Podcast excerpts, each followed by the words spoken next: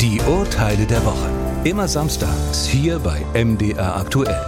In der ARD Audiothek und überall, wo es Podcasts gibt. Familie Wiesenbach hat sich vier Jahre lang von Geburt an um ein Pflegekind gekümmert. Nun bekommt das Paar Besuch vom Jugendamt. Man befürchte, die Wiesenbachs seien mit der Betreuung des Kindes überfordert. Die Pflegemutter sei drogenabhängig und aufgrund dessen sei das Kind in seiner Entwicklung deutlich verzögert. Im Kindergarten sei es immer wieder in Konflikte mit anderen Kindern verwickelt. Das Jugendamt übergibt deshalb das Kind überraschend an andere Pflegeeltern. Diese hätten mehr Erfahrung im Umgang mit solchen Auffälligkeiten und Entwicklungsverzögerungen, heißt es zur Begründung. Die Wiesenbachs aber klagen. Letztlich entschied das Bundesverfassungsgericht. Weckt man die Rechte von Kind, leiblichen Eltern und Pflegeeltern ab, dann muss immer das Kindeswohl im Zentrum stehen. Pflegeeltern können sich außerdem nicht in gleicher Weise wie leibliche Eltern auf das im Grundgesetz verankerte Recht zum Schutz der Familie berufen. Bei der Entscheidung über den Verbleib des Kindes muss aber immer auch bedacht werden, wie stark das Kind darunter leiden kann, wenn die Verbindung zu einer inzwischen vertrauten Familie abbricht. In diesem Fall bleibt das Kind in den Händen der neuen Pflegefamilie. Fall 2. Werner Wehrmann hat Probleme, die psychiatrisch, orthopädisch und lungenfachärztlich behandelt werden müssen.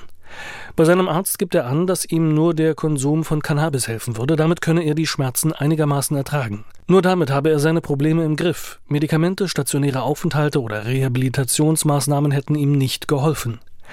Sein Arzt verschreibt ihm deshalb Cannabisblüten zur Vaporisation auf Privatrezept. Dafür fallen monatlich 430 Euro an, die Herr Wehrmann nun von der gesetzlichen Krankenversicherung zurückfordert. Dort jedoch ist man der Ansicht, dass andere Behandlungsmöglichkeiten noch lange nicht ausgeschöpft seien. Das Sozialgericht Osnabrück schloss sich an. Zwar leidet der Kläger an einer Erkrankung, die seine Lebensqualität klar beeinträchtigt, allerdings müssen zunächst alle anderen Möglichkeiten ausgeschöpft sein, bevor die Cannabiskosten ersetzt werden.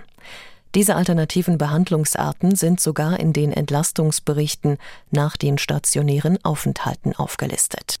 Zunächst müssen also Alternativmöglichkeiten genutzt und erst dann können unter Umständen die Cannabiskosten von der Krankenkasse ersetzt werden. Fall 3. Die Schülerinnen und Schüler am Buntenbach-Gymnasium führen bei einem Theaterworkshop ein politisches Theaterstück auf. Es heißt Danke dafür AfD und setzt sich kritisch mit Aussagen von AfD-Politikern auseinander. Das Textbuch haben die Workshop-Teilnehmer selbst verfasst. Nach der Aufführung sehen Teile der AfD-Ortsgruppe die geforderte Neutralität des Staates in der Schule verletzt. Lehrkräfte hätten zwar dafür zu sorgen, dass alle zulässigen politischen Positionen im Unterricht geäußert werden könnten. Beleidigende oder rechtswidrige Äußerungen müssten aber unterbunden werden. Schulen dürften politischen Aktivismus nicht unterstützen.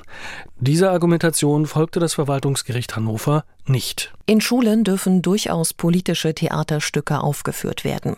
Diese sind von der Kunstfreiheit der Schüler gedeckt. Hier wurde das Theaterstück sogar von den Schülerinnen und Schülern eigenständig erarbeitet. Eine inhaltliche Einflussnahme durch die Lehrer lag nachweislich nicht vor. Die Lehrkräfte waren auch nicht verpflichtet, die Entstehung und Aufführung des Stücks zu verhindern. Die Schülerinnen und Schüler haben hier also alles richtig gemacht.